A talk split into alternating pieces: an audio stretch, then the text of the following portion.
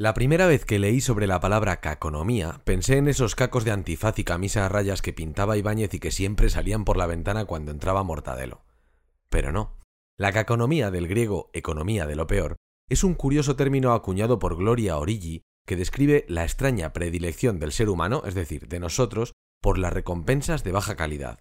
O que, como dice John Brockman en este libro le hará más inteligente, explica por qué resulta habitual que la vida nos parezca tan mediocre. En un mundo caconómico, por ejemplo, contratas a alguien esperando que haga lo suyo muy muy bien, pero a la vez secretamente. Sabes que no lo va a hacer tan bien porque, por ejemplo, pues le vas a pagar menos.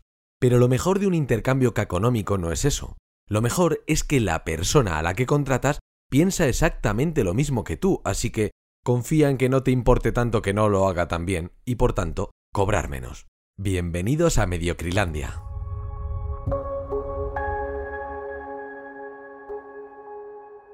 Soy Alex y en este podcast lanzamos pequeñas reflexiones sobre lo que hacemos cada día en Microbio. Ayudar a empresas, direcciones de marketing y comunicación o emprendedores con ganas a mejorar su marca desde la estrategia, el diseño y el autoconocimiento.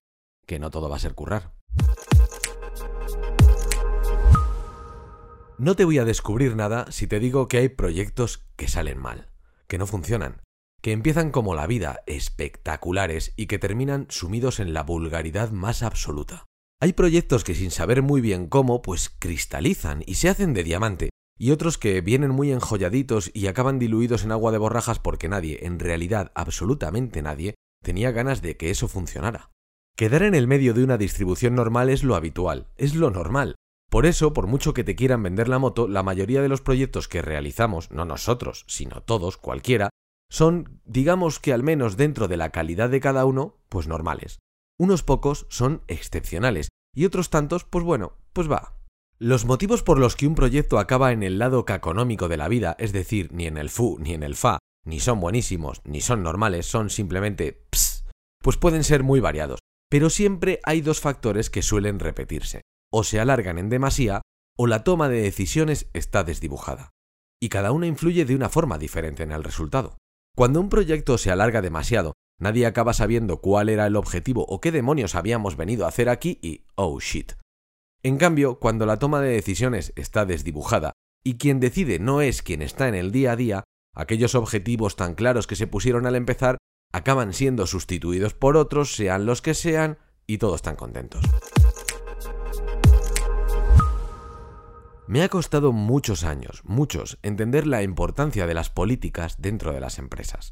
Sobre el papel, las políticas de una empresa deberían de ser unos principios o pautas a seguir que ayudarían a la organización a conseguir lo suyo y lo demás allá, pero en realidad acaban siendo normas aprendidas o sobrevenidas que tengan sentido o no, se siguen a rajatabla.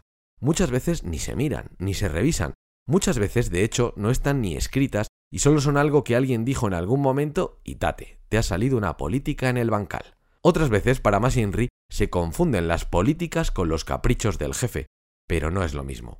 Las políticas de las empresas son la típica cosa que tú tratas de olvidar y pensar que no te afecta, pero que lo sepas, acabará haciendo que ese proyecto acabe en el lado económico de la vida, y tú ahí frustrado sin saber muy bien qué coño ha pasado. Y lo que ha pasado es fácil. Como si fuéramos una familia en Navidad, hemos tratado de no hablar de política y al final nos ha explotado en la cara. No hemos hablado quizá de quién decide qué, ni de cómo trabajamos esto o aquello. No hemos comentado a fondo, de forma consciente, para qué sirve lo que vamos a hacer, o qué queremos conseguir con eso tan molón que tenemos en mente, o si le importa a alguien. Tampoco hemos hablado sobre si somos los típicos tipos que hacen lo que digas, o si somos más flexibles, o si rechistamos mucho cuando lo quieres más verde y más dinámico. Pero sobre todo, lo que no hemos hecho es confrontar. Quizá el problema, nuestro problema quiero decir, es que muchas veces nos falta valor para decidir si nuestras políticas, que también tenemos, coinciden con las vuestras, si hablamos el mismo lenguaje, si estamos en el mismo punto y nos vamos a hacer bien el uno al otro. Porque al final, para evitar caer en el lado caconómico de la vida, quizá lo único que hay que hacer es quererse un poco, hablar un mucho y tratar de conseguir lo que veníamos a buscar. Que al acabar un proyecto, todos sintamos que hemos aprendido algo. Y eso sí que es una política y de las buenas.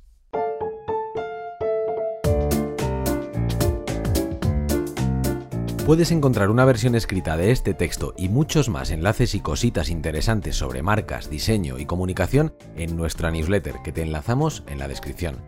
Y recuerda, hacernos felices es súper barato. Suscríbete, dale a me gusta o recomiéndanos a ese amigo tuyo al que le molan estas mierdas. Besotes.